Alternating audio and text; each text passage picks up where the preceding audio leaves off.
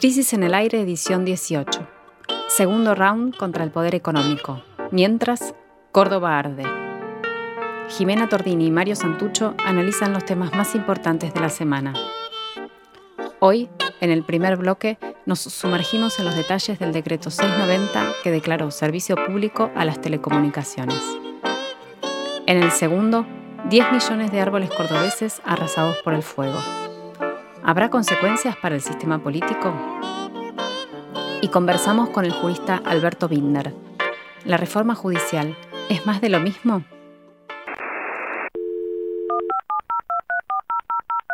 El podcast está al aire.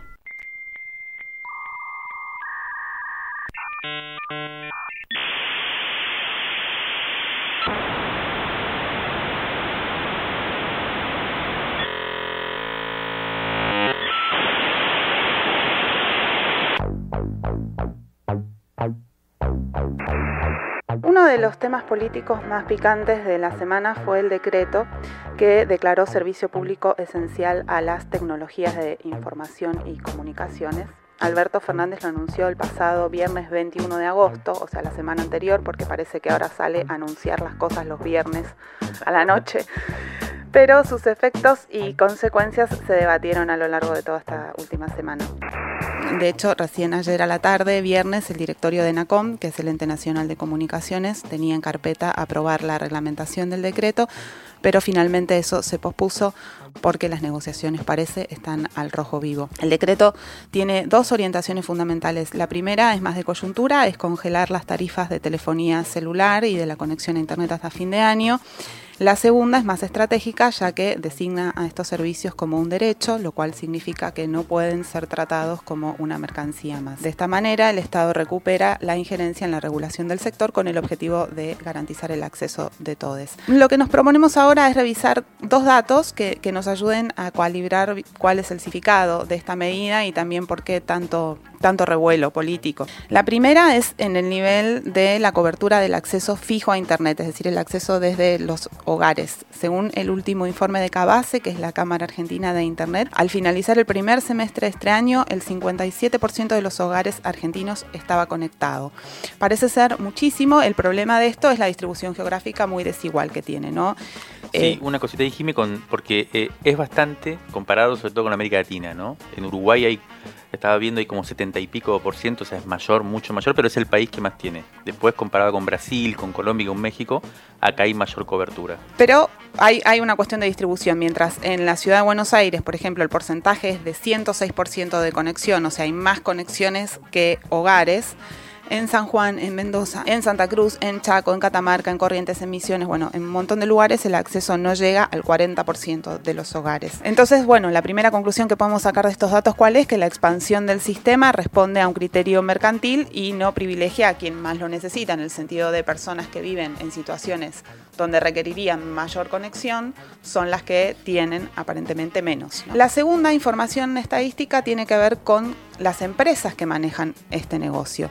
Jugador hegemónico no es otro que el grupo Clarín, que además de poseer los principales medios de comunicación del país, controla la conectividad de los argentines. Esto es un despropósito y es algo de lo que se muchos sectores venimos criticando hace mucho tiempo. Para entender este punto hay que mencionar el triple play, que es así como se llama a la industria a los tres servicios que se interrelacionan para proveer una conectividad integral. ¿Vos sabés dónde viene la idea de Triple Play? No. Voy a hacer una, una inserción de un tema cultural. Viene de, es una palabra del béisbol y que significa sacar tres outs en una misma jugada. No sabría lo que es un out, pero otro día nos lo podés explicar. Eh, el triple play es por qué? Porque internet fijo, banda ancha, televisión por cable y telefonía móvil, ¿no? Clarín domina el 46% de la banda ancha, el 38% del cable, el 31% de la telefonía celular. O sea, es, hegemónico Clarín es el principal jugador en los dos primeros rubros, ¿no? Que es la banda ancha y la, televisión paga, digamos, que es el cable. En el, tercer rubro, que es la telefonía celular, es el segundo jugador con el 31%. El primero es Claro, que es propiedad de Slim, el mexicano, que en realidad eh, tiene el 39%, pero en todo caso es eh, totalmente dominante, ¿no? La posición de Clarín. Esta posición dominante comenzó a dibujarse en diciembre de 2007, cuando el entonces presidente Néstor Kirchner aprobó, dos días antes de entregarle el bastón a su compañera Cristina Fernández, la fusión entre multicanal y cablevisión. Y esta hegemonía se terminó de consolidar en 2018, como cuando, como recordamos, el entonces presidente Macri le permitió a Clarín comprar Telecom, fusionarse con Telecom. Sobre este asunto, sobre esta cuestión de la conformación empresarial, estuvimos hablando con el economista Martín Short, que es uno de los investigadores que más conoce sobre el accionar de los grupos económicos en la Argentina. En un artículo que aún no se publicó, pero que bueno, pudimos ver porque estuvo trascendiendo estos días, Short muestra cómo la operación de compra de Telecom por parte de Clarín contribuyó en más de mil millones de dólares a la fuga de capitales que destruyó la economía argentina durante ese mismo año 2018. Le preguntamos cómo interpreta él esta disputa que se abrió y nos respondió lo siguiente. Lo que uno ve, sobre todo en el gobierno de Macri, pero con antecedentes también en los gobiernos anteriores del kirchnerismo, es que cuando los sectores de precios regulados, por ejemplo telecomunicaciones en algunos rubros, lo que es la energía eléctrica, el gas, etcétera, recibieron los llamados tarifazos, en lugar de eso traducirse en más inversiones, lo que terminaron alimentando es la fuga de capitales en una lógica típicamente financiera, digamos, donde eh, si bien es verdad que son propietarios de activos en la economía real, la lógica que le imprimen esos activos es bien financiera, de maximizar la, la ganancia a corto plazo, donde los tarifazos son muy importantes, minimizar la inversión de riesgo, que esto es otro elemento que hay que incorporar a la lógica de funcionamiento del gran capital, y ese excedente que no se reinvierte se fuga y mete una presión fenomenal sobre la balanza de pagos, particularmente con Macri, una parte importante de la deuda externa eh, privada, la que se tomó con el sector privado y la que se tomó con el fondo, fue para alimentar la fuga de capitales de este tipo de, de, este tipo de sectores. Por lo tanto, a mí me parece que lo que hay que tratar de evitar es caer en el chantaje este de si hay buenas señales de precio se va a reactivar la inversión, porque eso es totalmente contrario a la lógica de acumulación que estos capitales tipo Clarín, tipo Pampa, Energía, etcétera, le imprimen a los activos de la economía real. Buena parte de las grandes empresas del poder económico en la Argentina funciona con esta lógica y buena parte de los que se, los que se sientan muchas veces a la mesa de discusión de las políticas públicas o a los que se interpela como actores, por ejemplo, en esta en la famosa foto del 9 de julio, eh, que son los sectores que supuestamente la sociedad argentina tiene que apuntalar con recursos estatales, en los hechos reciben esos recursos, pero en lugar de invertir, de cambiar la matriz productiva, de crear empleo, etcétera, terminan alimentando la, la burbuja financiera y fundamentalmente la fuga de divisas, con lo cual me parece que esto pone en el centro del debate, bueno, con qué tipo de actor vamos a tratar de pensar qué tipo de desarrollo para la Argentina. Todo parece indicar que estamos ante una disputa por ver cómo va a ser la reconstrucción económica en la pospandemia. ¿Por qué es importante esto? Porque yo creo que luego de meterse un poco en la ciénaga de la reforma judicial, que no es reforma, eh, el gobierno ahora retoma, parece retomar el sendero de la economía, ¿no? La discusión que venimos diciendo sobre el tema económico, que me parece que es el tema clave y que hace bien, me parece, en meter realmente eh, el dedo en, en, esta llaga, digamos, ¿no? Y este viernes, a la tarde, ayer, eh, además, eh, presentó el impuesto extraordinario a las grandes fortunas, del cual se viene hablando hace cuatro meses ya, y finalmente, bueno, fue presentado. Son dos medidas, dos semanas seguidas, bastante potentes. El impuesto se tiene que votar en el Congreso. Sí, fue presentado recién ayer en el Congreso, pero bueno, era, era algo que se venía escatimando, y las dos medidas vistas en conjunto lo que hace son dos cosas. Por un lado, poner en el centro de vuelta la discusión económica. Y segundo, yo creo que es un, dato político eh, clave, de, de, de, sobre todo del, decreto, pero también del impuesto que se presentó ayer, eh, que tiene que ver con la dinámica de los acontecimientos como una dinámica de conflictividad. No hay acuerdo nacional, ni consensos transversales, no hay pacto social, como creo que era el, objetivo inicial ¿no? de, Alberto Fernández cuando pensó su gobierno, convocar a todos, eh, pero evidentemente lo que hay es enfrentamiento. Según las versiones que estuvimos recogiendo de quienes conocen un poco el paño, eh, hubo dos causas inmediatas que motivaron esta jugada. De un lado estaba la necesidad de parar el incremento en el precio de un servicio, el de las telecomunicaciones, que durante la emergencia sanitaria se tornó más esencial aún de lo que era antes. Sin embargo, el aumento eh, ya se había eh, definido, ¿no? Eh, justo la semana del decreto, un poquito, creo que el miércoles de la semana anterior, se había definido en una reunión del directorio del ENACOM con las telcos, como se llaman las empresas, los grandes jugadores de este, de este sector, se había definido el aumento.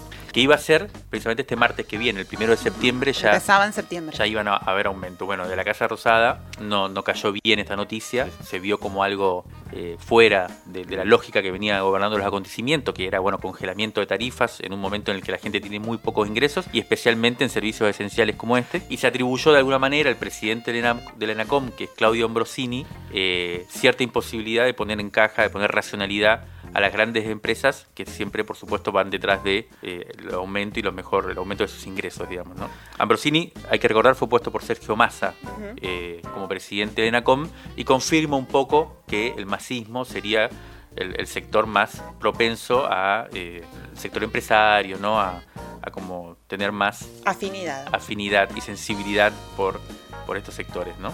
Eh, por lo tanto, y eso fue lo que más sorprendió como dato político, el decreto salió a la luz sin que el presidente del organismo responsable, que es el ENACOM, tuviera conocimiento. Lo cual es todo un índice también de lo complejo que está haciendo ¿no? el funcionamiento de una coalición que por momentos cruje en el gobierno. La segunda causa del decreto, ya mucho más política, no solo económica y social, tiene que ver con la impresionante participación de los medios del grupo propiedad del grupo Clarín en la convocatoria a la marcha opositora del 17 de agosto, ¿no? que fue esa misma semana, fue todo eh, en la semana anterior. Lo que se dice es que, claramente es una señal, ¿no? Es el grupo Clarín de que se acabó algo así como una especie de pacto que había sido trabado de manera informal y que entre otras cosas se expresa en la enorme pauta que, que el gobierno nacional le sigue otorgando al grupo Clarín, que también se conoció hace unos días. Bueno, la gran incógnita que se develará en las próximas semanas sobre este decreto y sobre este proceso es si al presidente le van a volver a bicenteniar la decisión. es un término que apareció en estos días. Eh, o si esta vez va a lograr imponer su voluntad. Eh, yo creo que las primeras señales eh, muestran una reacción distinta por parte de las empresas que parecen medio descolocadas, ¿no? más allá de una solicitada que, publicaron creo que el día martes de esta semana en los grandes medios de comunicación y que incluía la firma de los principales actores del, del rubro, digamos, lo cual fue, fue señalado también por varios analistas, digamos, porque incluyó tanto a las grandes empresas norteamericanas, a la Cámara Argentina de Empresarios en, la Argentina, se llama CHAM, de empresarios norteamericanos, ¿no? Eh, como a los chinos de Huawei, que no firmaron las cooperativas y las pymes. Ayer escuchaba eh, que hubieron que, en, el, en, el, sector en realidad son 1.500 las empresas proveedoras del servicio, de las cuales 1.200 son cooperativas o pymes. Que son quienes compran a los mayoristas, ¿no? Exactamente, le compran a los mayoristas eh, la señal o, la conectividad y se la venden a los, eh, usuarios. a los usuarios. Yo creo que la diferencia de lo sucedido con Vicentín, ese es el término vicenteniar, en donde el gobierno tuvo que retroceder, es que en este caso hay, hay una, un contundente apoyo social a la medida, ¿no? es difícil imaginar a la gente caceroleando para que le cobren más por internet. Exacto, ahí en, el ENACOM lo que se dice, un poco el temor que hay es que se judicialice la disputa, ¿no? En ese caso habría que ir a los juzgados, en el caso de que las empresas acudan a protestar y a declarar inconstitucional este decreto a los juzgados federales en lo civil y comercial, que es eh, un fuero muy... Eh, el fuero amigo. Exacto, intensamente proempresarial. Y también se prevé o hay posibilidad de que haya disputa en la jurisdicción internacional, en este caso en el CIADI. Bueno, queda sin embargo planteada la pregunta de fondo, creo yo, que eh, si se trata de un paso este decreto que generó tanto, tanto quilombo, digamos, si se trata de un paso en el sentido de la democratización efectiva de la conectividad social o quedará como un capítulo más de la polarización. Y en este, en este punto nos pareció muy interesante hablar con Natalia Vinelli, que es una luchadora de muchos años en el campo de la comunicación popular y actualmente es subdirectora en la Dirección Nacional de Fomento y Desarrollo de ENACOM. Eh, le pedimos su análisis sobre el decreto 690 y esta es su reflexión. En primer lugar, me parece que es muy interesante que se haya vuelto a poner en agenda de discusión este, pública eh, la comunicación y las telecomunicaciones.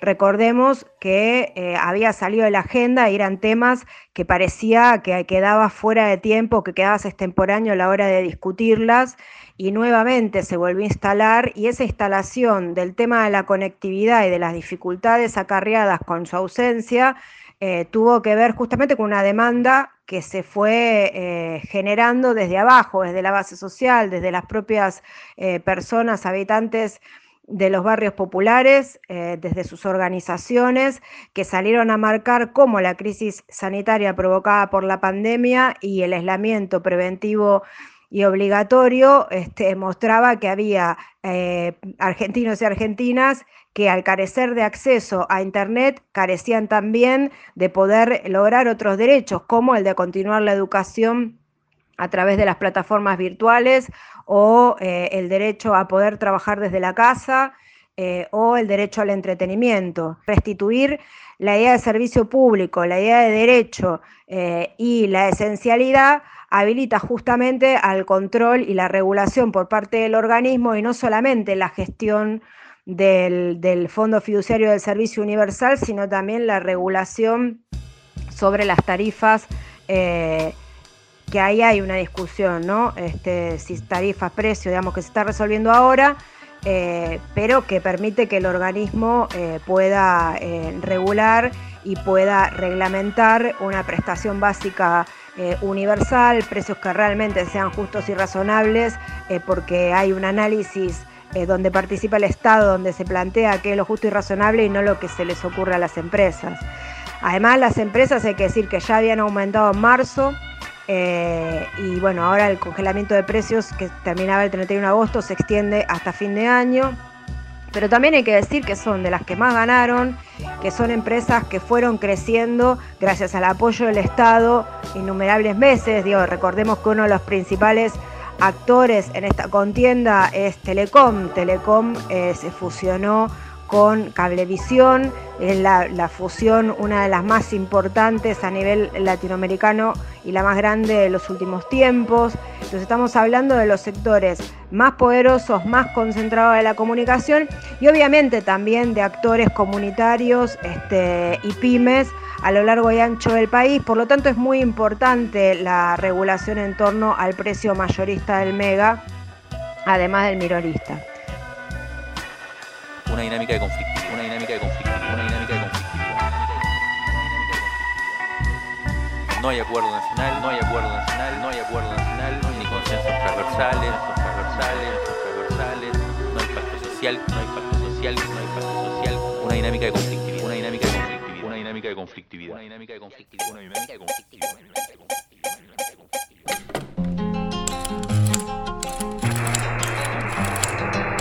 Crisis en el aire.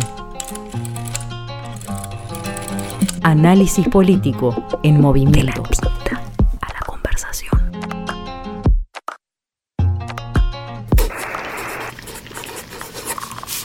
Revistacrisis.com.ar Córdoba arde y aunque no es la única provincia en la que los incendios no se detienen, esta semana la situación se tornó especialmente grave. Los fuegos que afectan al Valle de Punilla arrancaron a mediados de agosto en la zona de Villa Albertina, esto es cerca de Villa María, y avanzaron, fueron avanzando hacia el oeste. Los incendios y su extensión parecen ser el resultado de dos cuestiones. Por un lado, la intención de provocarlos y al mismo tiempo la falta de capacidades por parte del Estado provincial para contenerlos salvo en algunas reservas naturales donde sí hay infraestructura adecuada. Lo que está ocurriendo es que sin plan de manejo del fuego y sin guardaparques suficientes, las llamas llegan y devoran todo. Solo para aportar algunos datos a las imágenes que seguramente todos ustedes vieron eh, a lo largo de la semana, en la zona de Villa Albertina se quemaron 12.000 hectáreas de monte nativo en un solo siniestro. Esto en árboles estuvimos averiguando y según Natalia de Luca, que es una ingeniera forestal que trabaja en la zona, son 6 millones de árboles nativos maduros. 6 millones de árboles Los árboles nativos maduros son los árboles que tienen más de 50 años. O sea, se quemaron 6 millones de árboles de más de 50 años en un solo episodio. Es una catástrofe. Esto sin contar los árboles jóvenes o los arbustos, las enredaderas, digamos, todas las, especies que conforman un bosque nativo. Si sumamos los incendios que hubo en la Quintana, Tanti, Calera, Tulumba, Alpacorral, entre otros, en lo que va de este año, alrededor de 10 millones de árboles se, se destruyeron, dejaron de existir. En la zona zonas rurales esto es especialmente problemático porque las comunidades se dedican a la ganadería de, subsistencia, esos animales están muriendo, los que sobreviven tampoco tienen lo que comer. La situación que está detrás de lo que hoy están padeciendo cordobesas y cordobeses viene de largo, por supuesto, y se sitúa en la disputa territorial que instauran los negocios inmobiliarios y las actividades extractivas en general. Para acercarnos un poco más a lo que está ocurriendo, eh, hablamos con Laura Dos Santos. Laura es integrante de la Coordinadora por la Defensa del Bosque Nativo de la provincia de Córdoba, Codebona, eh, que es una red de organizaciones de base de, vecinas y de vecinos que vienen resistiendo el intento de modificar la ley de bosques en esa provincia justamente para cambiar el uso de áreas que hasta ahora son protegidas y esto nos contó Laura desde Córdoba. Nuestra provincia cuenta actualmente con 4 millones de hectáreas de bosques nativos. En estos dos meses eh, los incendios que son intencionales eh, han causado, se estima, más de 45 mil hectáreas solo en estos últimos meses. Posiblemente sean 50 mil hectáreas. Decimos que los incendios son intencionales porque la posibilidad de que sea de causas naturales, como puede ser un trueno, bueno, eh, no, no ha sido así. Y hay cientos y cientos de denuncias de vecinos eh, diciendo que han visto gente prender fuego. De hecho, hay bomberos en Valle Hermoso que han declarado que han visto a la gente prender fuego. Eh, ahora mismo hay montones de vecinos a lo largo de todo el Valle de Punilla y de, la región de, de Charbonnier del norte. trabajando para asistencia, haciendo guardias de cenizas, y llevando comida a la gente que está haciendo eh, también un trabajo que la provincia no está haciendo. La provincia le ha sacado el año pasado el presupuesto al plan de manejo del fuego y ha eh, sacado los 50 vigías que estaban trabajando para estar en la primera línea para detectar eh, zonas calientes o principios de fuego y combatirlos hasta que llegaran los bomberos.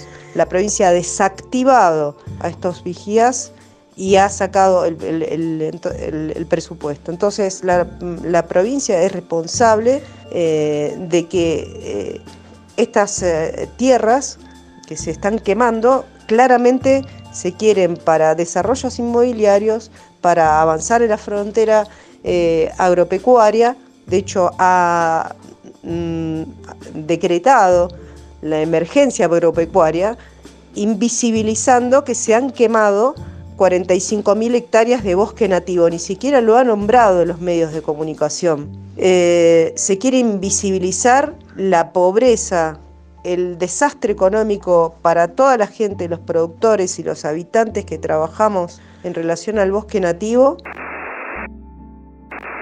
Estos incendios no pueden entenderse sin un poco el fondo ¿no? de actores económicos que es una especie de disputa ¿no? por, por la soberanía sobre la naturaleza. Eh, y sobre las poblaciones, eh, y recurriendo a medidas drásticas ¿no? de avance de la frontera, como decía también Laura dos Santos, de la frontera de los negocios extractivos.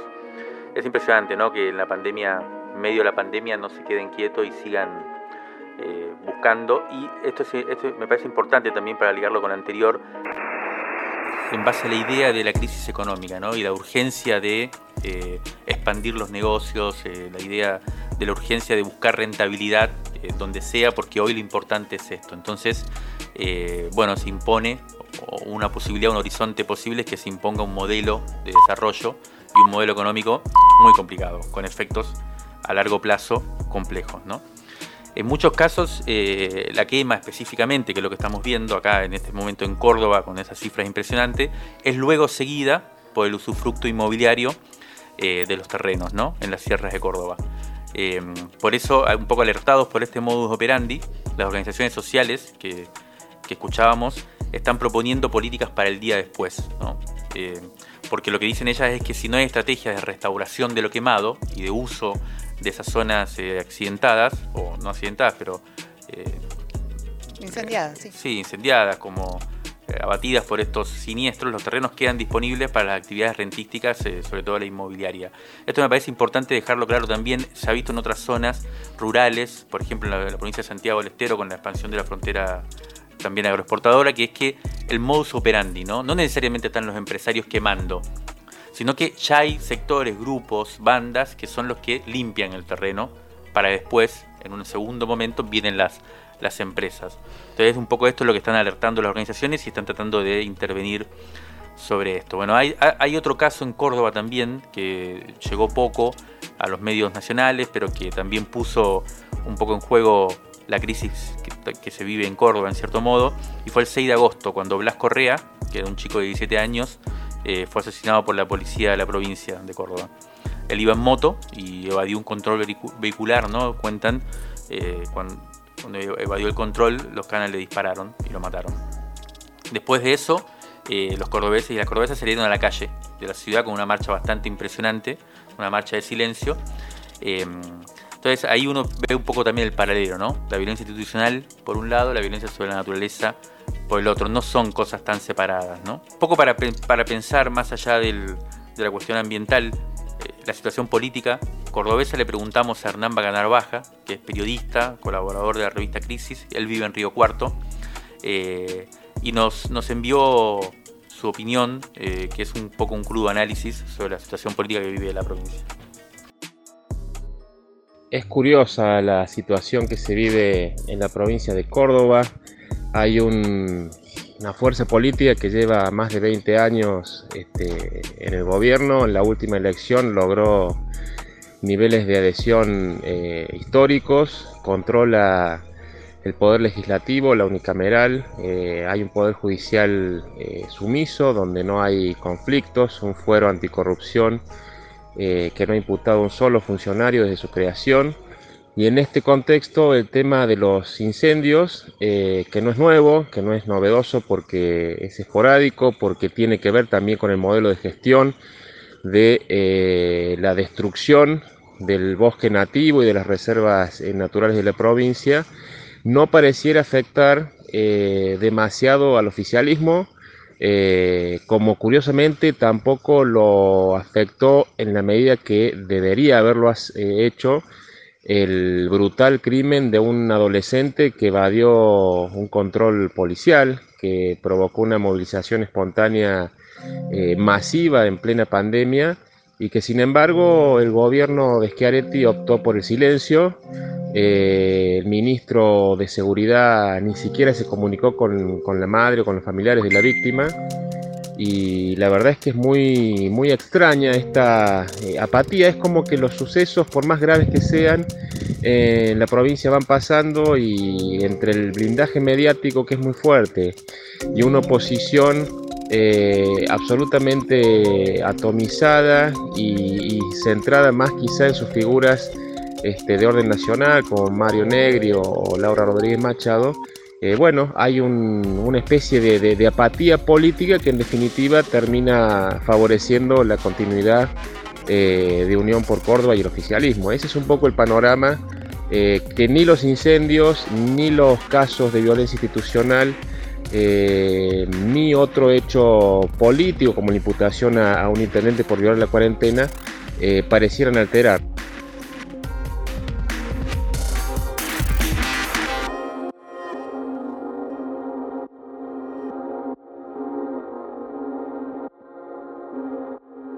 Rescate emotivo. Un diamante impreso en una crisis. 1973-2020. Crisis 39. Julio de 1976. Entrevista a la escritora Clarice Lispector en su departamento en Río de Janeiro. Consultada sobre las mejores condiciones para la escritura, su respuesta salta de época y nos sirve para pensar la situación laboral hoy, en tiempos de cuarentena. Si con las condiciones ideales se refiere a la paz del espíritu, la tranquilidad material, el sosiego, quiero decirle que para mí todo eso es una gran mentira. No hay condiciones ideales para escribir. Empiezo un relato cualquiera y termino totalmente ganada por él. Hay un detalle, ese proceso se desarrolla allí, en ese sofá, donde me siento con la máquina de escribir en la falda. Así escribo siempre, con la máquina encima. Cuando mis hijos eran pequeños, escribía mientras los cuidaba, o sea, con ellos potreando a mi alrededor. Se puede imaginar, interrupciones a cada instante, uno que venía a pedirme que le cuente un cuento, otro con preguntas locas. Así trabajo yo. Clarice Lispector nació en 1920 en Ucrania, pero su familia se trasladó a Brasil cuando ella era chica. Fue periodista para ganarse la vida. Es considerada, junto con Guimaraes Rosa, la gran escritora brasileña de la segunda mitad del siglo XX, gracias a su estilo entre la poesía y la prosa. Qué raro que me traigan esa, esa entrevista, ese reportaje de Clarice Lispector. Eric Nepomuceno, periodista y escritor brasilero. Yo tuve con ella una y una sola vez y más que una entrevista formal, yo creo que fue una conversación. Yo me acuerdo muy bien que me impactó primero su belleza, muy rara, una cara muy angulosa, unos ojos que te cruzaban, pues, ¿no?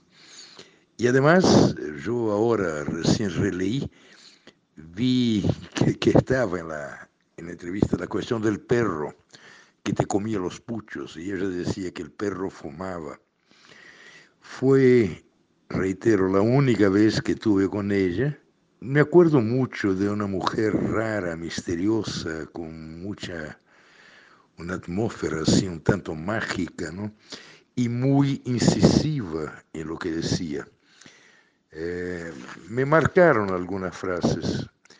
Ahora, repito, al releer, sobre todo el miedo que ella tenía de no poder nunca más escribir, porque decía que escribir para ella era como respirar.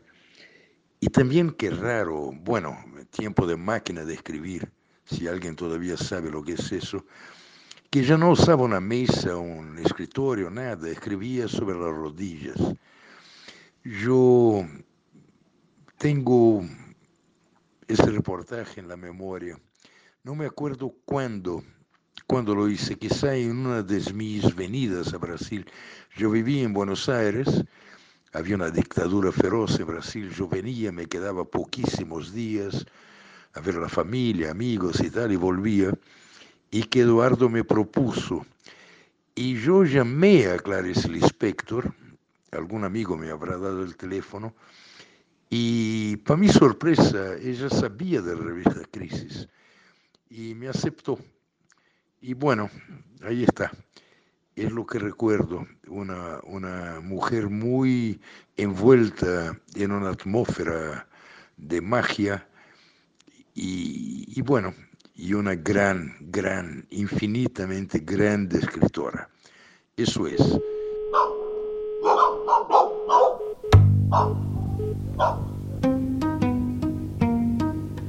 El aire, el aire, está en, el aire está en crisis.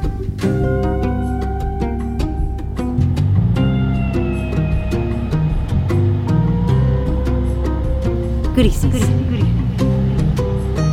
En el aire.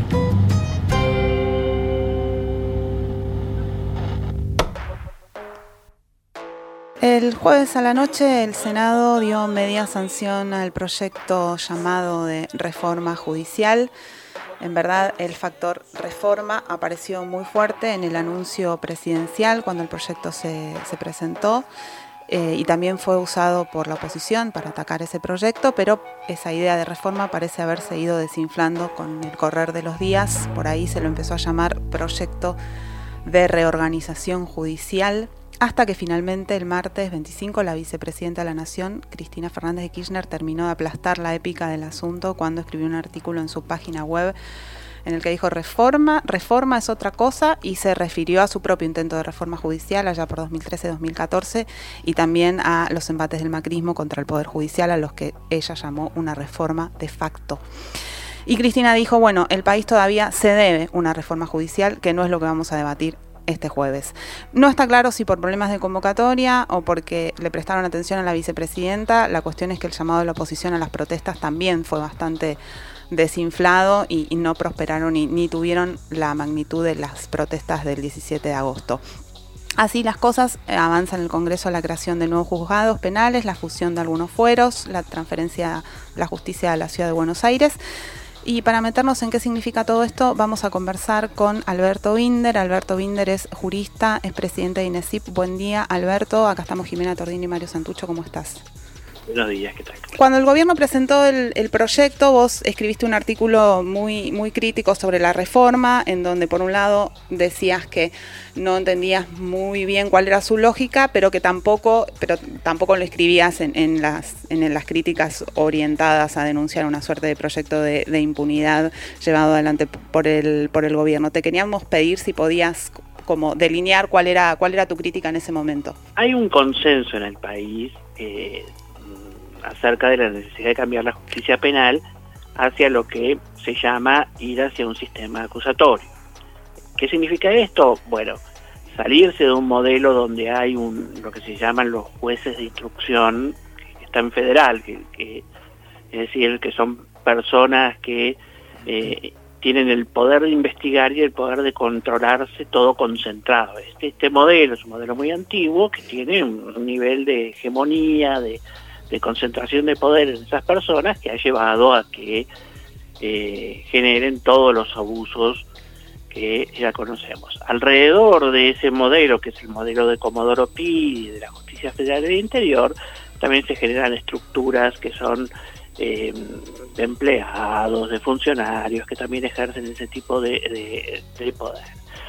Bueno, eh, ya hay consenso acerca de que eso hay que cambiarlo, se aprobaron un, conjunto de leyes nuevas durante el gobierno, el último gobierno de Cristina, el gobierno de Macri también ratificó que, ese era el rumbo, pero no lo implementó, eh, porque siguió jugando el juego antiguo, es decir, de tener operadores judiciales, tener, eh, digamos, la mesa judicial que en vez de institucionalizar juega ese juego de influencias, extorsiones, acuerdos, que era lo que todos quieren, conocemos de Comodoro Pi. Hasta ahí hay como un consenso en el país y ya están todas aprobadas todas las leyes, lo único que se demora en poner en marcha eso. Ese modelo, eh, al mismo tiempo, se manejaba eh, en su fase oscura desde la agencia de inteligencia. Bueno, el gobierno, eh, este gobierno, el gobierno de Fernández, arrancó bien, en el sentido de que prohibió todos los vínculos entre los servicios de inteligencia y la justicia, algo que se veníamos reclamando muchos, lo prohibió, interviene el AFI, dijo que va a, eh, a a generar una nueva estructura de toda la inteligencia nacional, toda esa parte bien, digamos.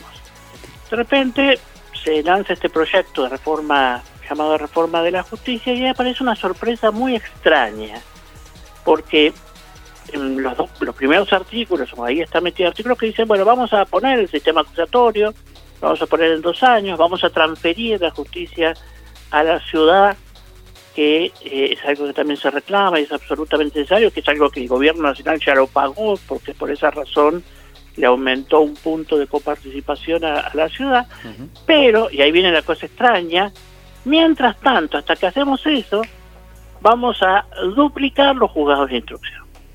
Entonces eso fue extraño, pero, pero uno se pregunta, ¿cómo puede ser que si el objetivo que proclama la ley es acabar con los juegos de instrucción y su funcionamiento extraño, lo que hace es unificar los dos fueros. Fueros es agrupamiento de jueces porque se dedican a algunos temas más cuestionados, que es el fuero federal de Comodoro Pi y penal económico, donde se transmitan las causas vinculadas a contrabando, aduana, alguna de narcotráfico, unifica eso y lo duplica. Entonces eso llamó mucho la atención, o llama mucho la atención, porque en mi caso he participado en muchísimos proyectos de cambio del sistema viejo a los sistemas estos nuevos, y no conozco ninguno, ninguno que diga, vamos a acabar con los jueces de instrucción, por lo tanto vamos a empezar duplicándolos. Cuando uno se pone a investigar y dice, bueno, esto no, no es, no puede ser un error técnico porque cualquier chico más o menos que conozca los fenómenos de reforma sabe que esto no se hace así, no es uno de los caminos posibles. La pregunta empezó a ser, bueno, ¿qué es lo que hay atrás? Mm. La oposición enseguida lanzó esta idea de que todo esto se hacía para eh, eh, lograr la impunidad de Cristina. Pero eso también es una explicación un poco sencillota y boba, porque si vos querés hacer impunidad o como se ha construido la impunidad en este país, no es generando un espectáculo público, alertando a la oposición, armando una gran batalla por todos lados, sino que te encerras con algunos jueces, inclusive jueces de la corte, y ahí se ha negociado todo mm. permanentemente. Entonces ahí es donde aparece este enigma que yo trataba de responder en esa nota diciendo, bueno, ¿qué es lo que aparece? ¿Por qué se toma ese camino que no se explica desde el error, ni desde el conservadurismo, ni de esta lógica de eh, la impunidad directa, que es lo que... eso es lo que quería responder. Ahí, ahí te quería hacer una pregunta porque en ese artículo que mencionaba Jimena, que publicaste en el diario de la Nación y que causó bastante revuelo, la verdad, por un lado por tu larga experiencia en reformas de justicia y también por tu, de alguna manera, por tu sensibilidad, si se quiere, eh, ligada precisamente a los, procesos de transformación. Eh, y sin embargo el, artículo era bastante crítico y hay una cuestión que tiene que ver con, con, la explicación más política, que es hacia donde estaba yendo, que te quería preguntar específicamente porque vos, de alguna manera, contás que el, el, modo de articulación eh, y de gobierno, si se quiere, de Comodoro Pida, de Justicia Federal, en función de la impunidad o de los negocios, digamos, ¿no? Entre la justicia, los servicios de inteligencia, como decías vos, el, poder político, estaba ya de alguna forma estallado. Y que lo que vos llamás los varones de, la justicia federal ya no, eh, ya estaban en decadencia. Pero sin embargo, hablas de que hay, mencionar la figura de los dueños de la justicia federal y que serían los que de alguna forma con esta, con esta reforma seguirían teniendo esa potestad.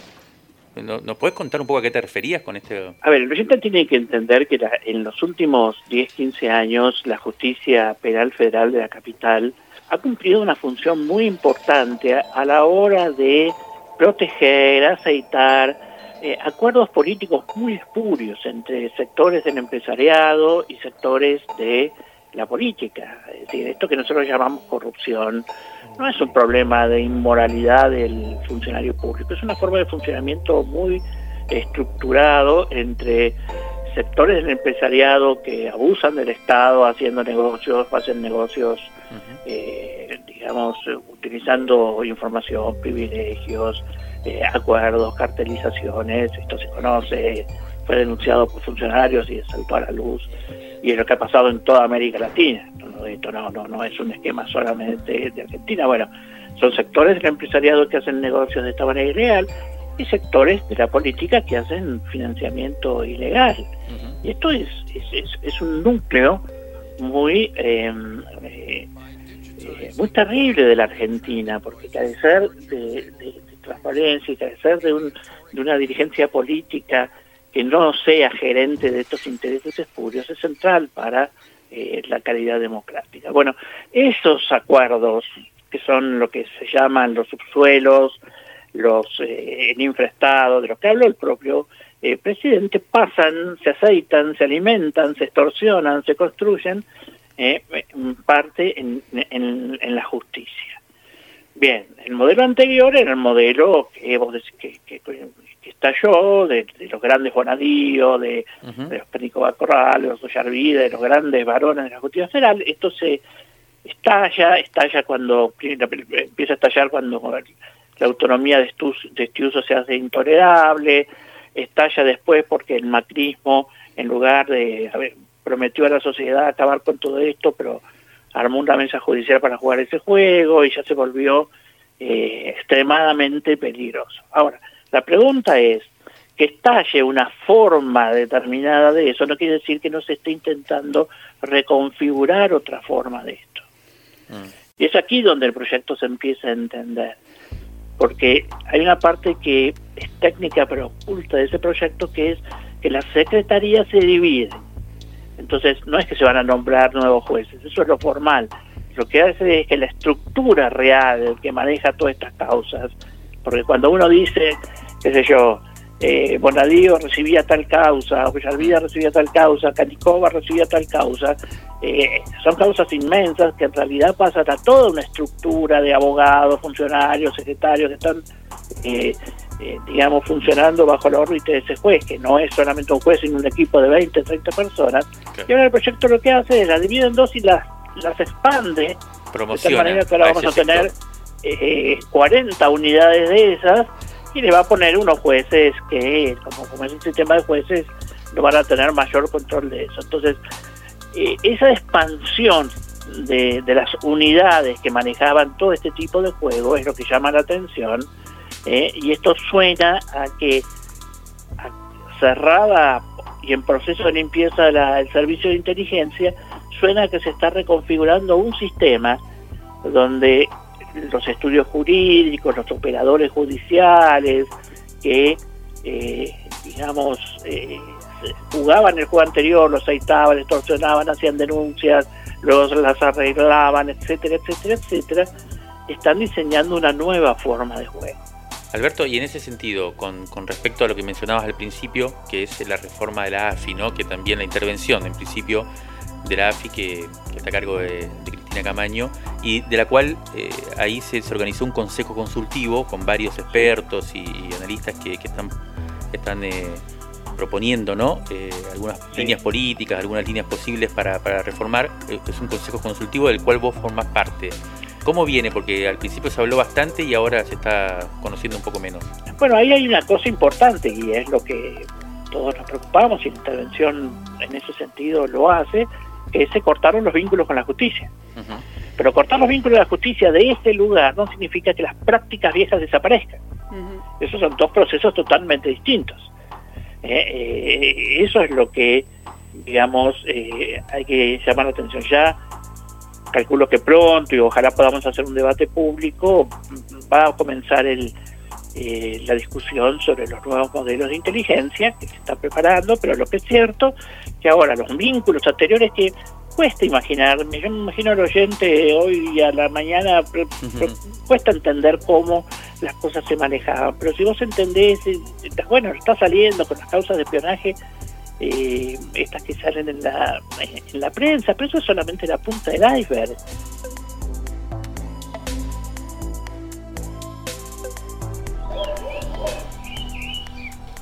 Encontranos en todas las plataformas de podcast o los sábados de 8 a 9 en Radio Nacional, AM 870.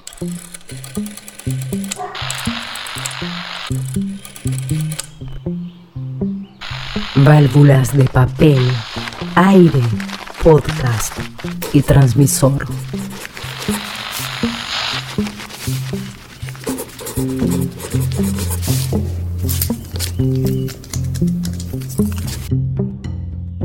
Crisis en el aire. Nuestro número 43 ya está disponible. Conseguilo en revistacrisis.com.ar.